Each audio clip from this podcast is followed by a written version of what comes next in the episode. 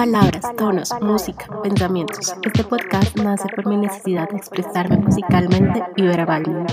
Entablar un espacio para exponer temas que deben ser discutidos y sobre todo escuchados. Nace para hacernos preguntas sobre nuestro mundo, nuestro cuerpo, nuestra mente y nuestra alma. Para intercambiar ideas, crear nuevos conceptos y nuevas energías, acompañados siempre de melodías que vibren en la misma sintonía.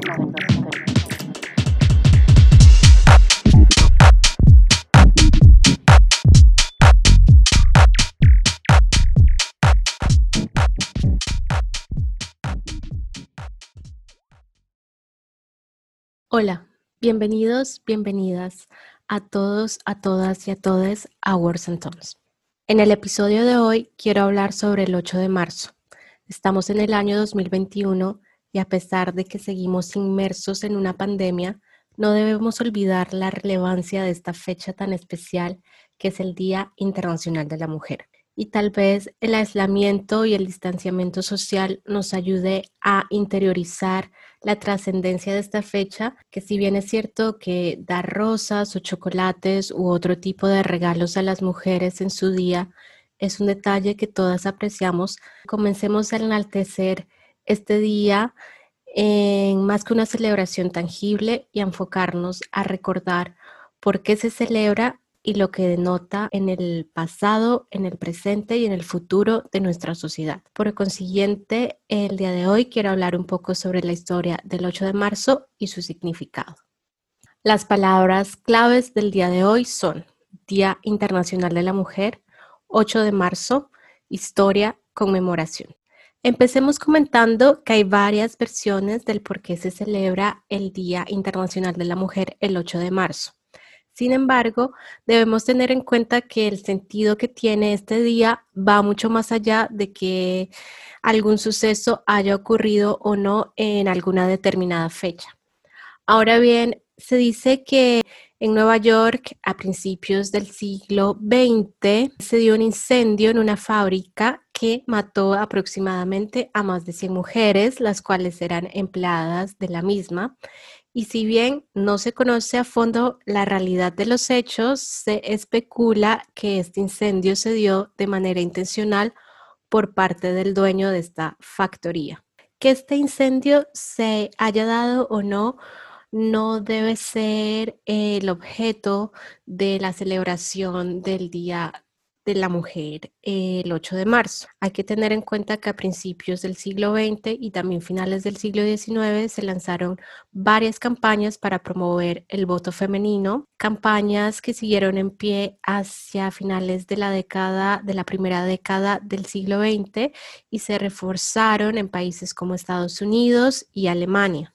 Estos movimientos se fueron extendiendo alrededor del mundo y también ampliaron sus peticiones. Ya no solamente eran campañas que exigían la participación de la mujer en la democracia, sino que también demandaban derechos para las trabajadoras, la evolución del trabajo infantil, la mejora de los salarios, menos horas laborales, etc. Y esto se fortaleció con la segunda conferencia de mujeres socialistas que se dio en el año 1910 en Copenhague, Dinamarca, en las cuales participaron mujeres de más de 16 países. Es verdad que hay muchas teorías acerca del origen del 8 de marzo, sin embargo, lo que es importante y fundamental es que el Día Internacional de la Mujer surge por hechos que fortalecen a las mujeres para que ellas salgan de circunstancias en las cuales se ven segregadas. Recordemos que en la mayoría de los territorios a nivel global, los derechos de las mujeres se vienen desarrollando solamente después del siglo XX y todavía no podemos asegurar que tengamos los mismos derechos que los hombres. Por lo tanto, este día debe ser un símbolo de esa lucha, pero también un evento para dialogar y establecer diversos cambios que se deben seguir dando en pro de la mujer. La ONU proclama el 8 de marzo el Día Internacional de la Mujer solo hasta la década de los 70. A lo largo de la historia, el papel de la mujer ha sido secundario.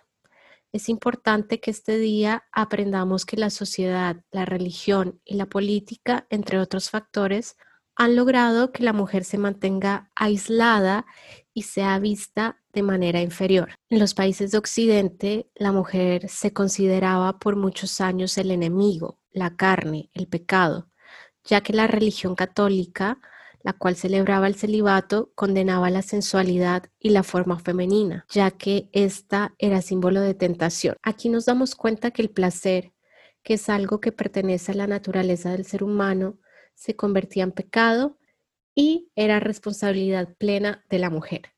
Es importante entonces conocer nuestra historia, la historia de la religión que practicamos, la política que seguimos, para así entender patrones que siguen vigentes pero que no tienen ningún sentido y poder batallar contra ellos.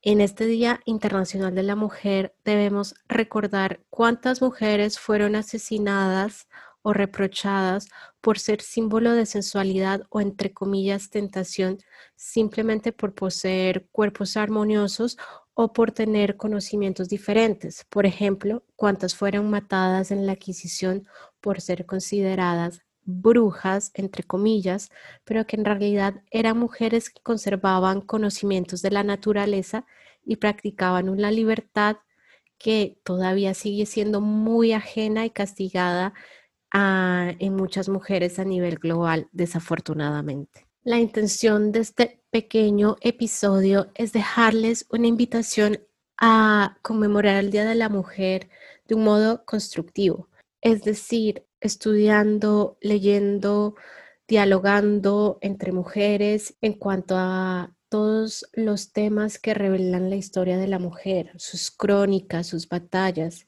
y que mediante estas conversaciones surjan propuestas para la mejora de los derechos de la mujer en la sociedad actual. Qué bonito sería que en las empresas, en vez de dar obsequios a las trabajadoras, se considere y se analice cuál es el rol de la mujer en esa compañía, cómo se puede mejorar y se construya un ambiente laboral más inclusivo. Asimismo, en los colegios, conmemorar el Día de la Mujer con representaciones que cuenten episodios cruciales de la misma, que se hablen de mujeres que se destacan a lo largo de la historia, que se hagan talleres en donde salgan diferente lluvia de ideas que vengan tanto de niñas como de niños que tengan como objetivo mejorar la condición de la mujer en la sociedad. Y lo mismo desde la familia, no importa cómo ésta esté formada, evocar esta fecha practicando y enseñando de generación en generación la envergadura